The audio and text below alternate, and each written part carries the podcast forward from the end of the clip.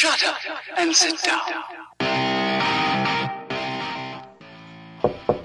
Hi, suscríbete porfa. Hola amigos, bienvenidos una vez más al capítulo número 3 de Falso Positivo. Porque puede que sí o puede que no. Pero lo más seguro es que quién sabe. El día de hoy vamos a estar manejando una nueva dinámica. Eh, vamos a usar una, una ruleta donde vamos a tener los siguientes temas que van a ser anécdotas, noticias, endpoints, herramientas, redes y un tema libre. Y obviamente todo esto es basado en, en la seguridad, ciberseguridad. Este, vamos a tener aquí a nuestro compañero José. Para los que no nos, nos escuchan y no nos están viendo, vamos a compartir ahorita en pantalla. eh, Listo, ya Claro, las con estos temas. y le va a dar vuelta a ver qué nos sale. ¿Qué vamos a hablar el día de hoy? Chan, chan, chan, chan. ¡Ca! Endpoints. Nos salió Endpoints. ¿De qué vamos a hablar sobre Endpoints? Porque vamos a hablar todo lo que es temas de seguridad sobre Endpoints, políticas, eh, Cómo protegerlos. Todo lo que se nos venga a la mente de temas de endpoints. para que no se los agarren de bajar. Es que yo tenía noticias. Yo, me, yo estudié para noticias. me preparé toda lo- la semana para noticias. Ok, pues va, empieza. Hablamos sobre Endpoints. Eh, bueno, yo creo que Endpoints, el principal eh, problema que, que he visto es que eh, no se preocupan, bueno, en las pequeñas empresas, pequeñas y medianas, tienen problemas o no se preocupan con la protección del endpoint.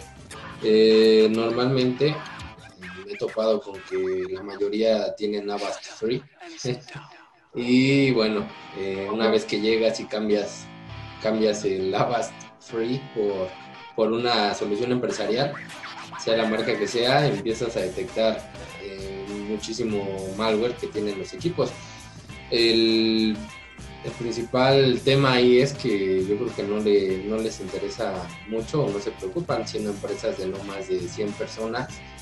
eh, no, no les afecta el tener un antivirus piratita.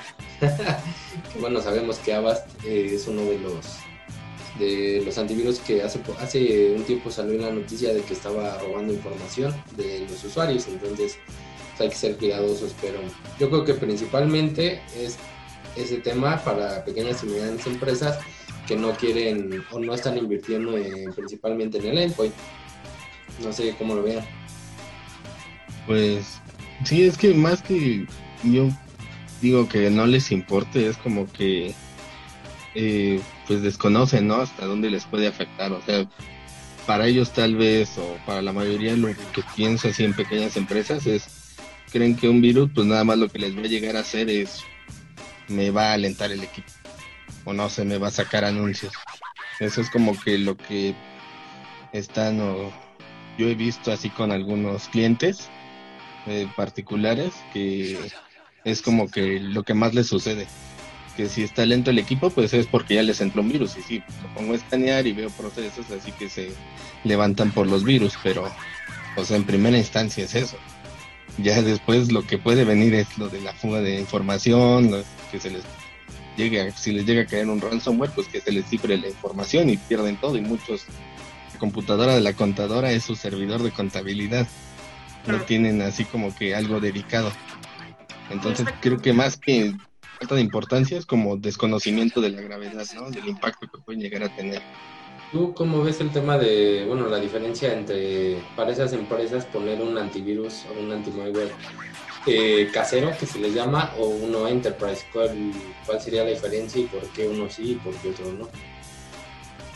Eh, pues es que eso es lo que más les impacta, creo que es el dinero, porque eh, en cuanto a funcionalidad, o sea, uno les puede vender la funcionalidad y los beneficios que les puede traer, pero pues si, no sé, uno de, de gama empresarial te sale como en, no sé, mil pesos la licencia, y a comparación de uno de casa que te salen tres licencias por mil pesos, así en un promedio, pues creo que se van más por el precio, más que por los beneficios y la administración. O sea, sí, no importa qué, de qué tamaño sea la empresa, si es pequeña, mediana o grande, pues creo que uno, una solución empresarial pues siempre les va a venir bien. Y yo creo Pero no. Sí. Y yo creo que también, este, bueno, viene la parte de concientización y la parte de priorizar, ¿no? Porque, pues bueno, como tú dices, eh, contratan el, el familiar, ¿no? Eh, pero a veces el familiar no tiene la protección, bueno, es protección eh, casi siempre es en la red, ¿no? O sea, internet para navegar en la red, este, que te quita los adwares, eh, virus, pero por ejemplo, si también la empresa pues, tiene su, su propio correo, pues es obvio que, eh, bueno, la- en el empresarial pues ya te manejan incluso, eh, eh, como las licencias ya, ya son para los buzones de, de correo de las empresas, ¿no? Entonces yo creo que también ahí viene la parte, y bueno, ha pasado, ¿no? Cuando les hacen las propuestas de, de por qué uno y por qué el otro, este, pues explicarles, ¿no? ¿Cuál es la diferencia? eh, de cuál te da más opciones y cuál te puede beneficiar, ¿no? También, principalmente, perdón, el- la principal diferencia eh, que tienes es que con el Enterprise o antivirus ya para empresas tienes una consola de administración centralizada donde puedes ver todos los equipos, cosa que en un anti-malware que compras para hogar no tienes. Eh, la administración se vuelve, se independiza por los equipos, entonces eh, es más difícil eh, realizar la administración de los mismos. Aplicación de políticas, eh, despliegue de actualizaciones, todo eso control de dispositivos, control de dispositivos, que bueno, si fuera un casero no tienes esa visibilidad que te da. Y bueno, la mayoría ahorita de los productos de las marcas están manejando ya temas eh, de consolas as a service, consolas en la nube, que benefician todavía muchísimo más. Y que ahorita en el tema de, la pandemia, por ejemplo, que están trabajando desde casa muchos, ese tipo de consolas les ha ayudado para que los equipos se mantengan actualizados y mantengan la visibilidad que eh, yo creo que se, se nos adelantó en el tiempo el tema de as a service, porque actualmente los Apenas las consolas o los productos no soportan la cantidad que te, de equipos que te soporta una consola eh, on-premise o en sitio. Entonces, eh, bueno, es la principal, principal diferencia para los que... y lo más importante es, eh, seguir con esa la- las políticas de seguridad, ¿no? Aunque sea fuera de, de, de la empresa, ¿no? Como tú dices, desde casa, que muchos están trabajando con a service mientras esté conectado a internet. Este, pues vamos a, a poder seguir teniendo el control de, de todo, ¿no? Manejando ya sea eh, la parte de web pro- protection, control de aplicaciones, control de dispositivos, que considero que también es importante, ¿no? Que estando en casa, un IDLP, yo creo, también es, es muy importante porque se siguen conectando, mapeando acceso a la red por VPNs y pues la información sigue viajando de un lado a otro, ¿no? Es correcto. ¿Y qué problemas nos se han enfrentado para la, a la hora de, de aplicar la protección a los equipos, implementar la- los servicios de protección? Cuando son empresas pequeñas, bueno, digo pequeñas, sí, así de máximo 100, creo que ha sido así como la gran variedad de antivirus que llegan a tener los equipos. Y luego también, si no tienen un gente que sea de sistemas, del área de sistemas, les dé soporte en sitio, llegan a tener, o me he topado con equipos que llegan a tener dos y hasta tres antivirus, porque ya como el que trae así siempre de cajón, el McAfee, ¿no? Ya venció los 30 días, le instalan el otro de 30 días, otra marca, y luego ya venció ese y le instalan otro, ya un gratuito. Pero entonces ya tiene ahí el rastro de tres y pues para la hora de implementar una solución, y más si es nivel empresarial, pues tienes que desinstalar todas esas y ya luego puedes instalar la tuya o la nueva que vas a implementar, pero sí es así como que ese es uno de los principales problemas, la, el desconocimiento y pues la variedad de antivirus que llega a tener un solo equipo.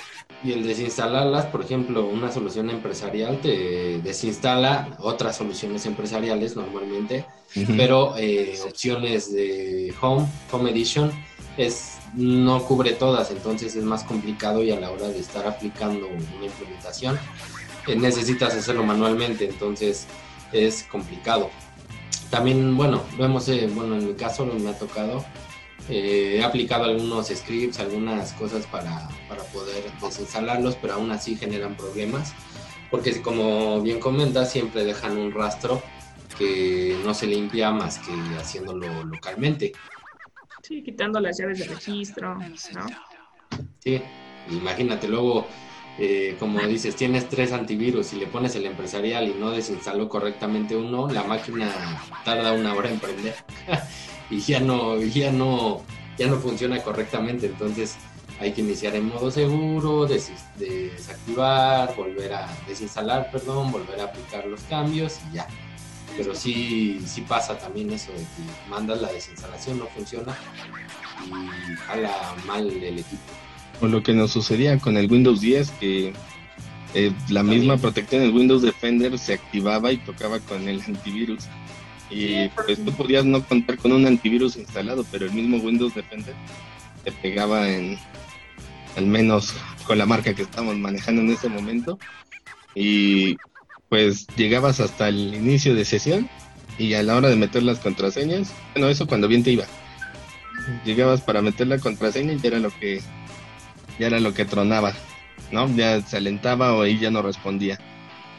Y también pasa que tienen una solución empresarial y la, quieren o la van a sustituir por otra y esa solución anterior tiene clave para protegerla de desinstalación, pero pasa mucho que tienen dos o tres claves para hacerlo porque la persona que administró primero, que implementó, puso una clave, el que administró después puso otra. Entonces llega un momento en que tienen distintas claves y no puedes aplicar o no, no como quisieras implementar el nuevo producto porque no se puede ni siquiera quitar.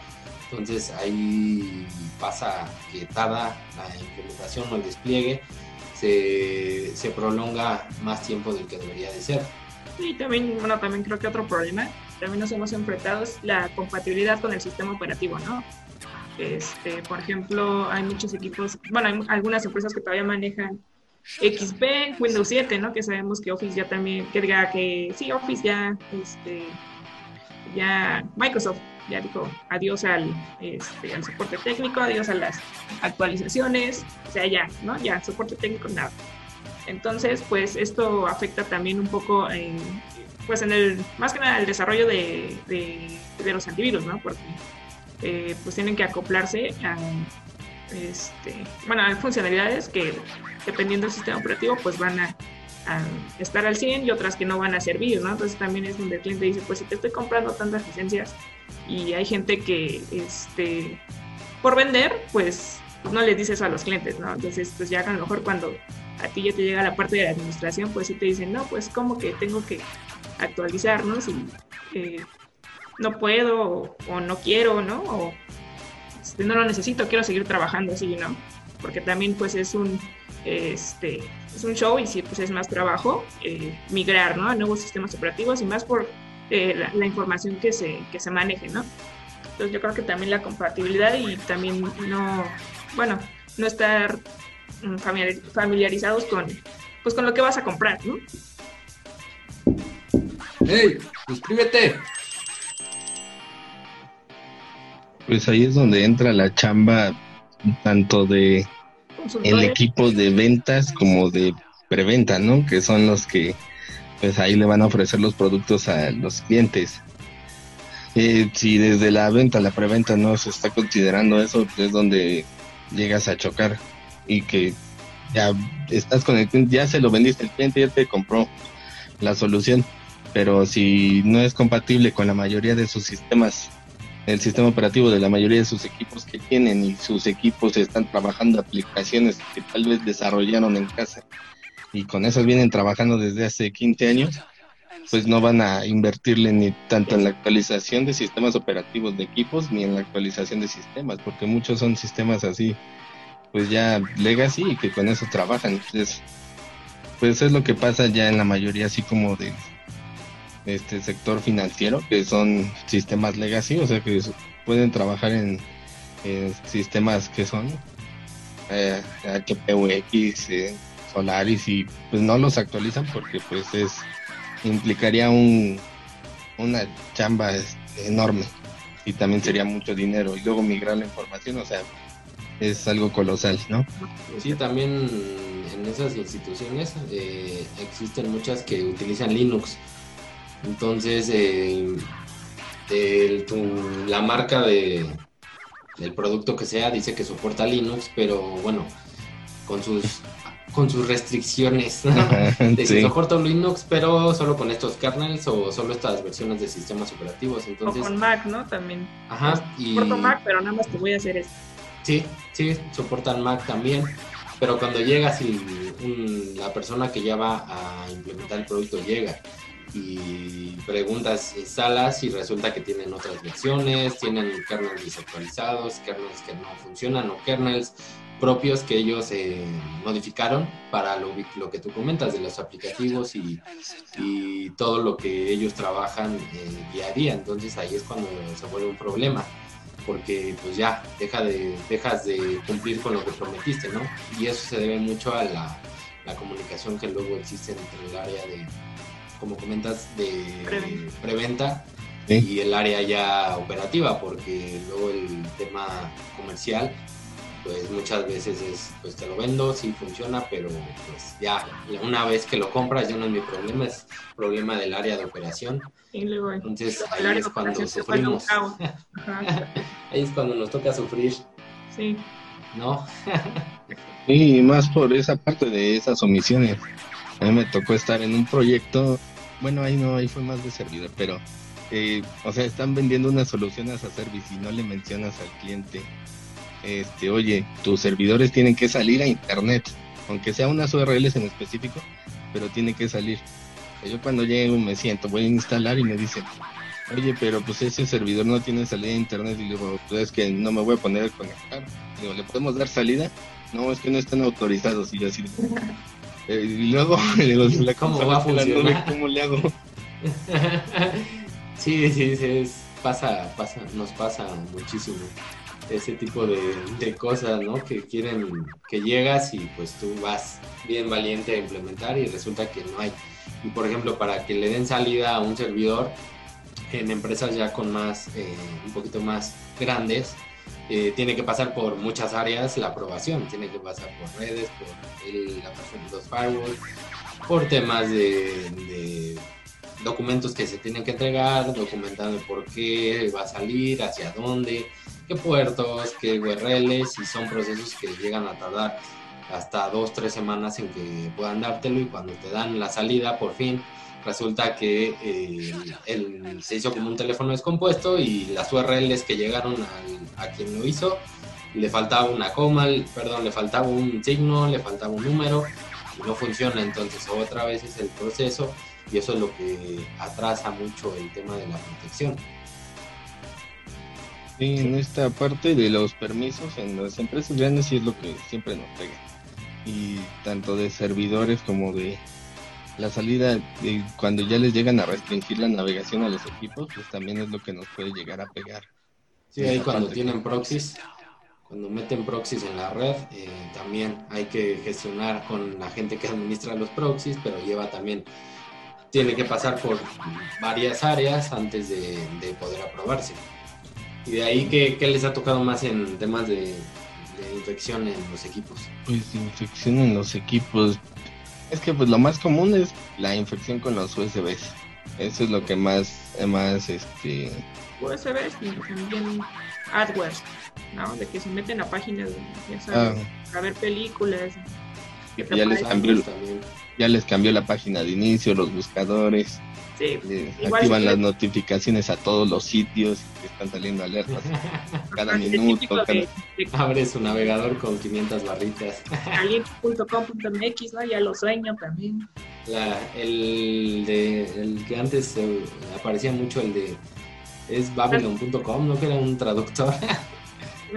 Ahí pensé que iba a salir el de estás ahí. ¿De qué hablas? Eso no lo, ¿Qué no- pasó? no- Pues, ¿de qué páginas te estás metiendo? no lo he escuchado, ¿eh? ¿Qué me contaron? Pero sí, yo creo que también lo que más hay son ese tipo de... O lo que, lo que hemos visto en las consolas que administramos eh, en, el- los últimos tiempos, es más temas de conexiones desde un endpoint o un equipo a páginas maliciosas. Sí, exacto. Es lo que más eh, hemos visto, ¿no? Normalmente están, estamos en lo que se analiza en las consolas son conexiones a, eh, a URLs maliciosas. Sí, que si teniendo la protección adecuada, casi siempre se bloquean, ¿no? No se Sí. logra.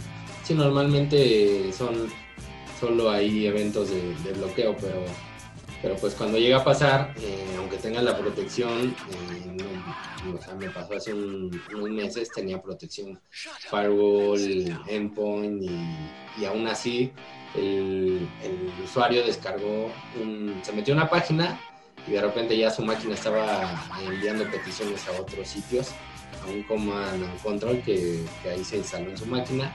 Y afortunadamente lo detectamos eh, a través del firewall pero y lo pudimos mitigar pero pero pues la protección que tenía no funcionó y es una protección un software de los mejores que hay.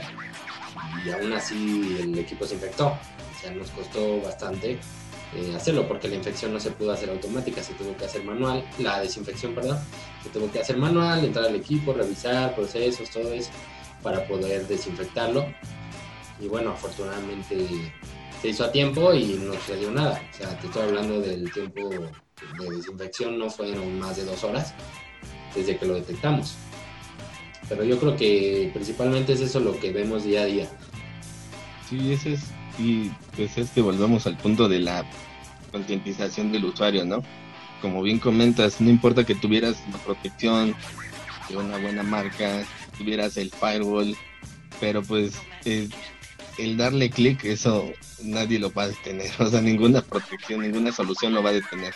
Si el usuario no está consciente, pues estás para proteger los ataques de afuera hacia adentro, pero no de adentro hacia afuera.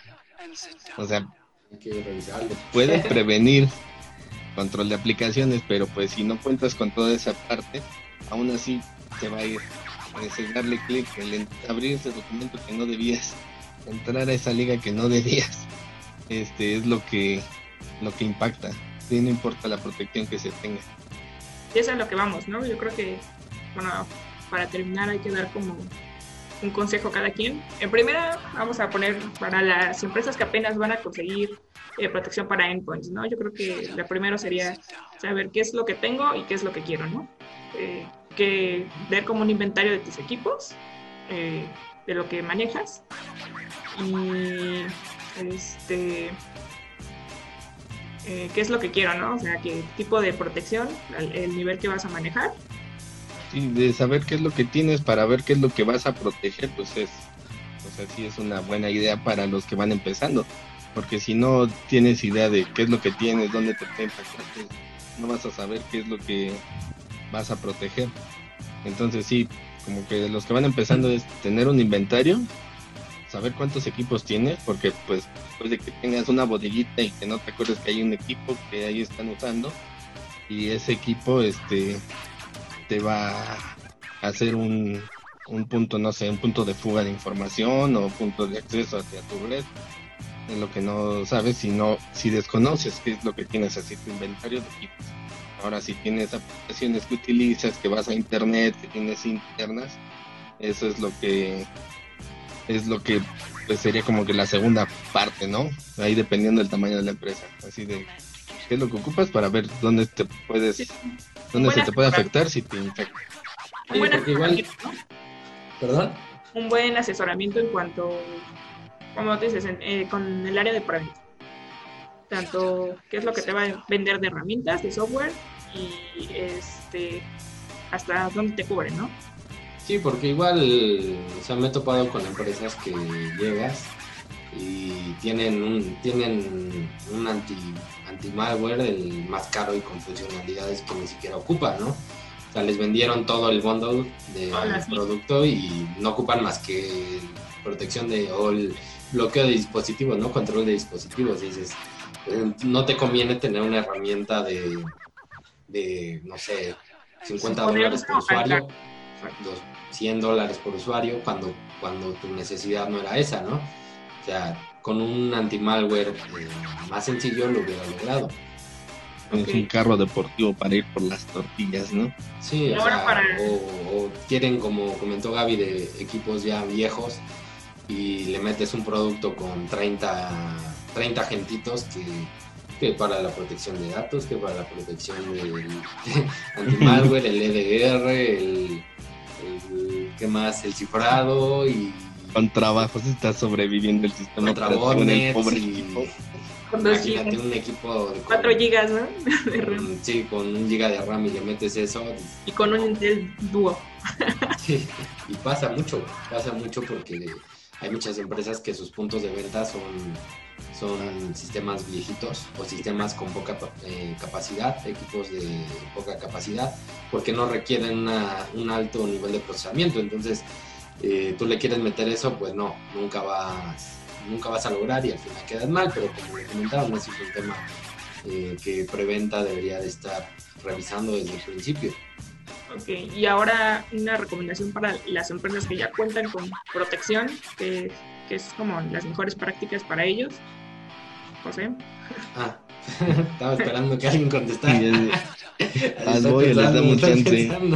Bueno, bu- bueno, yo puedo decir que es, como tú dices, ¿no? Mantener eh, el monitoreo constante. Bueno, si ya tienes una consola de administración, eh, pues mantener siempre, estar checando si hay una nueva actualización, este, mantenerla al día y pues también mantener al día a los agentes, ¿no? Ver que, que estén conectando, que no están conectados, porque algunos no se están reportando. Este, como tú dices, puede haber problemas de proxy, conexiones en la red, estar checando, eh, darle su mantenimiento, ¿no? A la consolita. Yo no soy muy fan del monitoreo ahí de tener a alguien pegado viendo la consola 24 horas.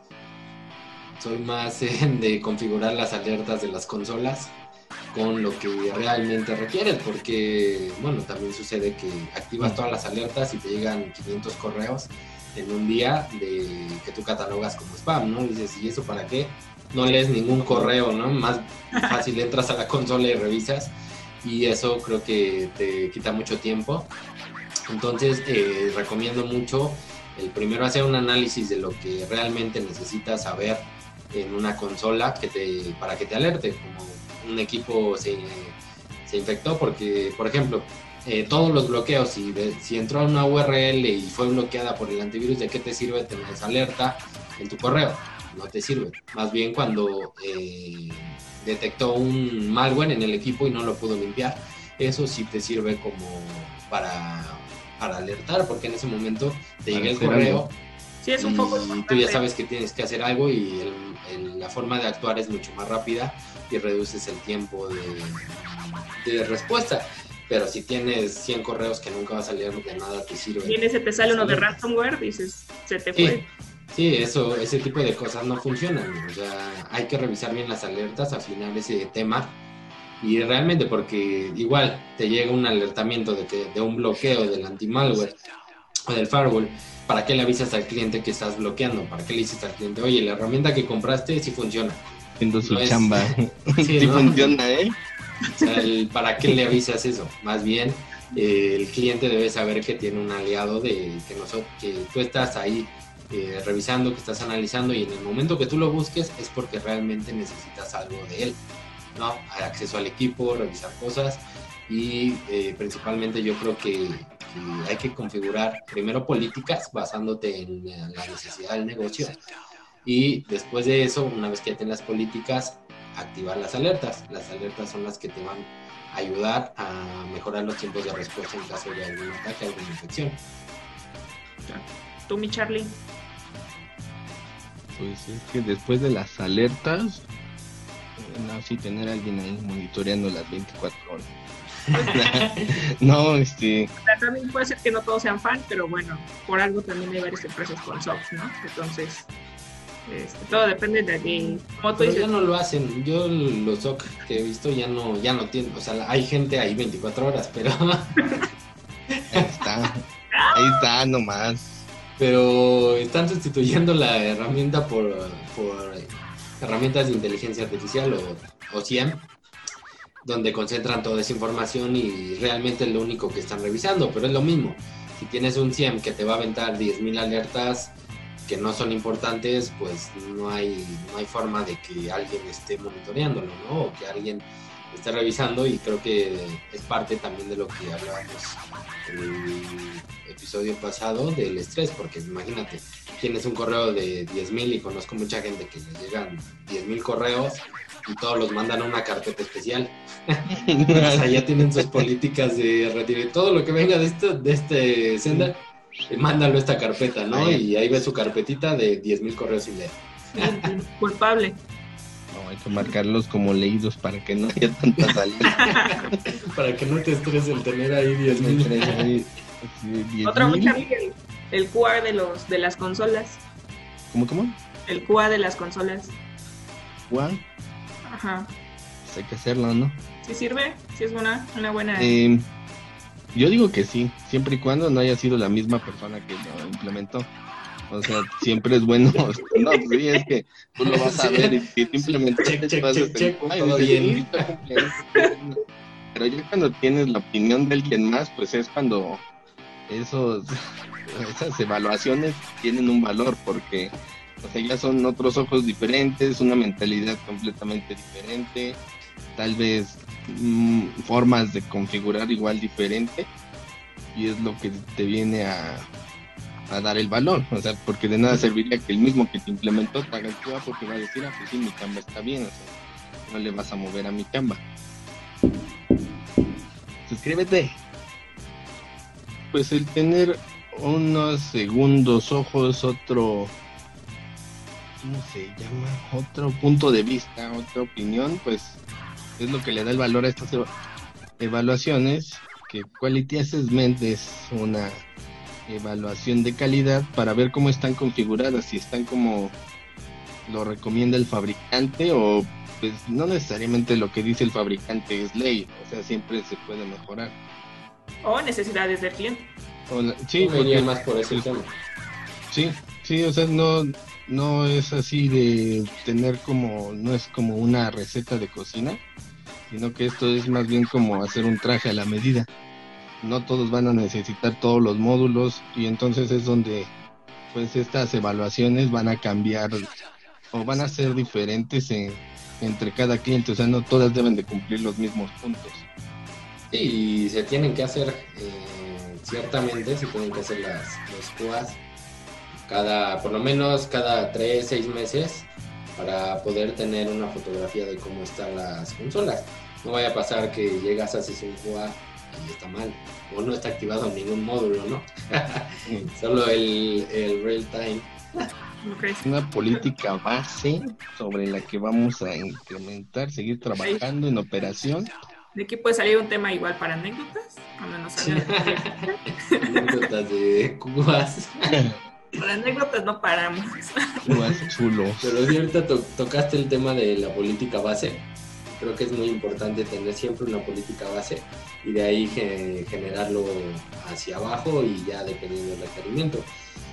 Porque si no tienes una política base y se te, como decimos, se te bate la consola, ya, para volver a hacerlo, imagínate, no tienes respaldo, no tienes nada y entonces también. respaldos de las consolas hay que tenerlo siempre y eso sí es importante porque puedes perder años de trabajo de, de fine tuning de las consolas por no tener un respaldo.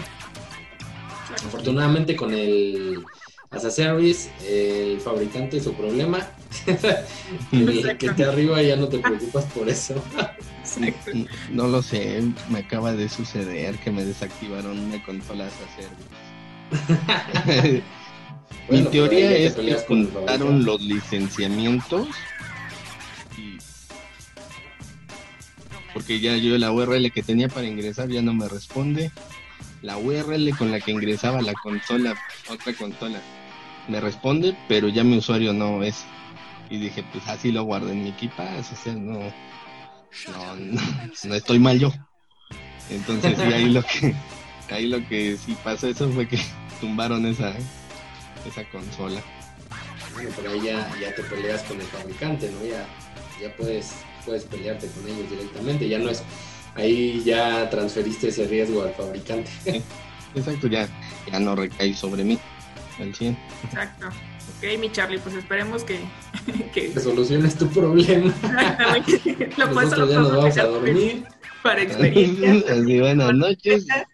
Buenas noches, pasamos a retirarnos. Esperamos que Muchas gracias. se te sea leve.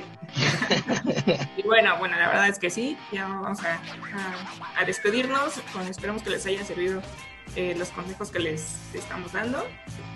Ok, amigos, pues eso ha sido todo del episodio número 3. Esperemos que les haya gustado. Y por favor, apóyennos este, escuchando en las plataformas de Google Podcast, Spotify, en Apple ya también estamos. Y obviamente aquí ayúdenos con su suscripción en YouTube, porfa. Eh, vamos a estar subiendo diferente contenido y vamos a tener también eh, invitados y nuevas dinámicas. Dejen sus comentarios. Denle subscribe. Y Y si quieren hablar de algún tema también, que nos digan. no se olviden que esto es falso positivo. Porque puede que sí, o puede que no. Pero lo más seguro es que quién sabe. Shut up and sit down.